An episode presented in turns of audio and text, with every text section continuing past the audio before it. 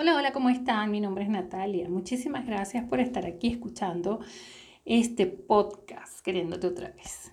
Este capítulo lo titulé ¿Cómo recuperar tu poder? Realmente es muy sencillo. Deja de culpar a los demás de las cosas que te pasan.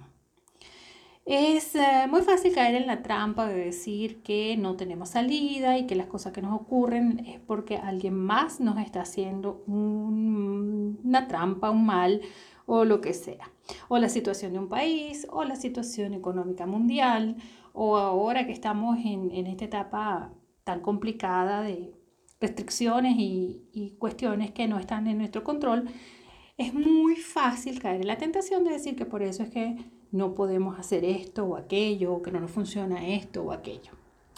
Y es cierto, ojo aquí, yo no digo que puedas controlar todo lo que ocurre en tu vida, pero sí puedes controlar cómo reaccionas a eso que te ocurre. Y dejar de echar la culpa afuera y tomar la responsabilidad de tu vida es esencial para que tengas el control. Esto se enlaza con dos temas que a mí me gustan mucho y que vas a encontrar aquí en este podcast también eh, he hablado ya de ellos. El primero es no sentirte víctima nunca, porque jamás eres una víctima. Es decir, las circunstancias pueden ser desfavorables e incluso puede ser que haya alguien, como decía yo en otro, en otro capítulo, en otro episodio, puede ser que haya alguien que objetivamente te haya hecho algo pero la sensación de víctima es tuya. La misma es la otra reacción, también tan común de sentir que no tenemos opciones. Es decir, que lo que nos ocurre nos tiene atrapados y que no hay ninguna otra forma de poder solucionar lo que nos está pasando. No ver que siempre estamos eligiendo, sino que pensar que las cosas ocurren y que nos ocurren desde afuera y que nosotros eh, no estamos totalmente atados de manos, no podemos hacer absolutamente nada respecto de cualquiera de las situaciones que no nos gusten en nuestra vida. Ambas sensaciones son una ilusión. Es decir, no eres víctima, nadie te ha hecho nada de lo cual tú no puedes recuperarte y no eres una persona que parece una veleta que tiene que estar yendo hacia donde sus circunstancias lo llevan. Siempre estás decidiendo. El problema está en que muchas veces decidimos sin, sin tener conciencia de que estamos decidiendo o dejamos de decidir esperando que las cosas se asienten por sí solas y normalmente esa es una decisión que no se ve, pero es evidente que la tomamos de dejar que las cosas vayan cayendo y eso da la sensación de veleta, de, de, estar, de estar perdido. Entonces, cuando la solución que yo te planteo es dejar de echar la culpa a los demás, a lo mejor dirás, pero es que la tienen.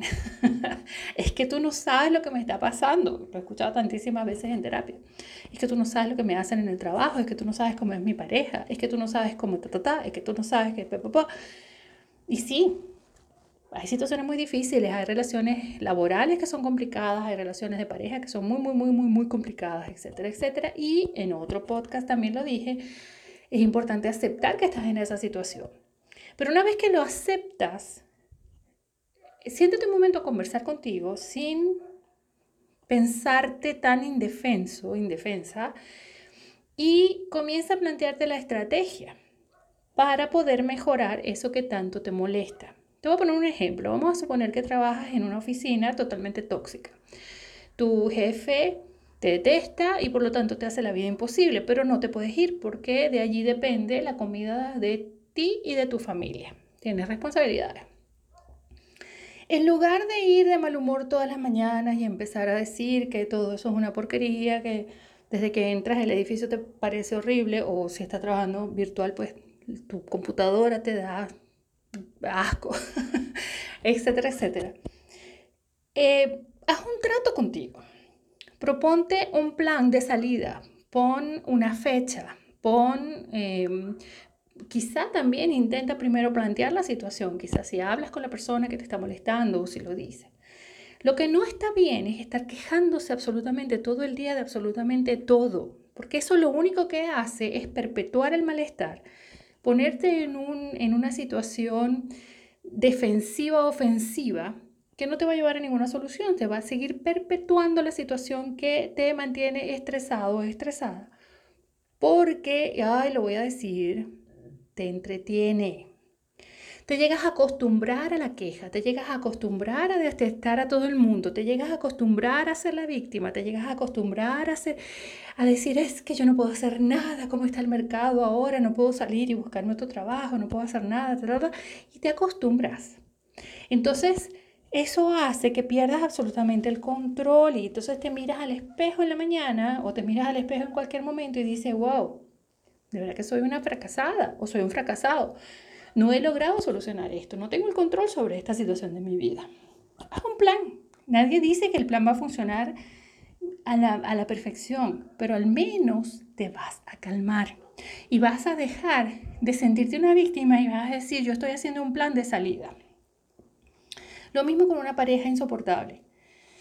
Cuando estás en una muy mala situación de pareja, el hecho de reconocer que estás allí mal, pues ya es mucho, pero también empezar a decir, ok, ahora no porque esto o aquello, me justifico así o así, pero la otra persona no me está haciendo nada, me lo estoy haciendo yo, porque yo estoy aquí. Que tampoco quiere decir que soy culpable de que la persona me esté maltratando, ojo ahí también.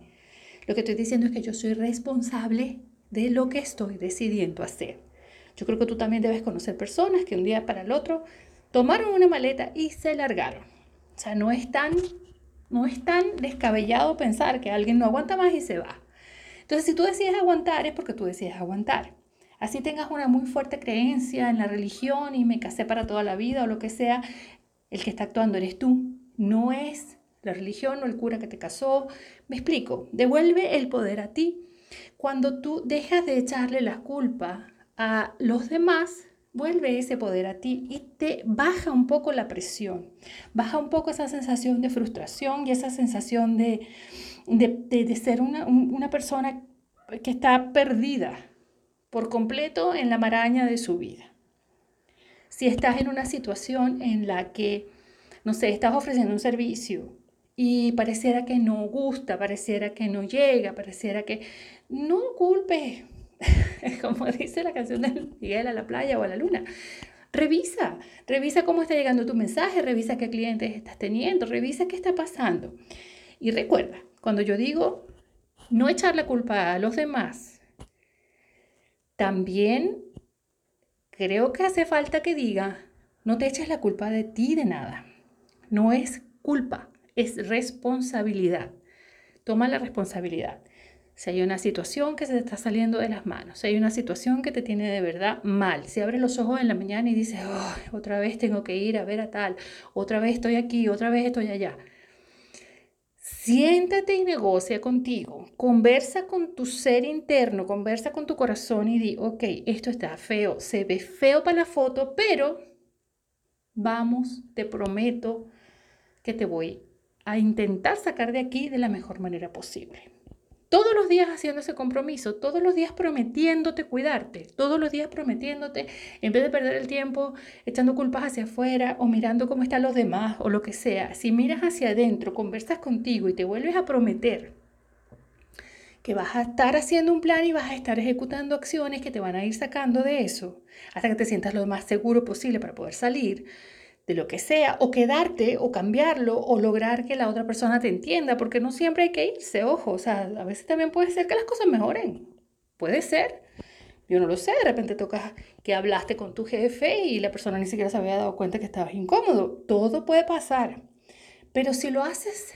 desde la serenidad y desde la convicción interna de que te estás cuidando, de que te estás respetando lo que estás sintiendo y de que te estás responsabilizando por exponerlo y finalmente solucionarlo, ya toda esa emoción negativa de soy una víctima, de que no hay salida, de no tengo opciones, va a bajar. Te prometo que va a bajar. Aprende a conversar contigo. Aprende a conversarte bien, bonito. No necesitas que nadie de afuera te autorice a sentirte bien contigo, aunque las circunstancias exteriores estén demostrando que en ese momento no estás en tu mejor y más brillante situación. Entonces, reflexiona sobre eso, cambia ese diálogo y responsabilízate. Y de ser posible, elimina la palabra culpa de tu vocabulario. Muchísimas gracias por oírme. Nos estamos viendo.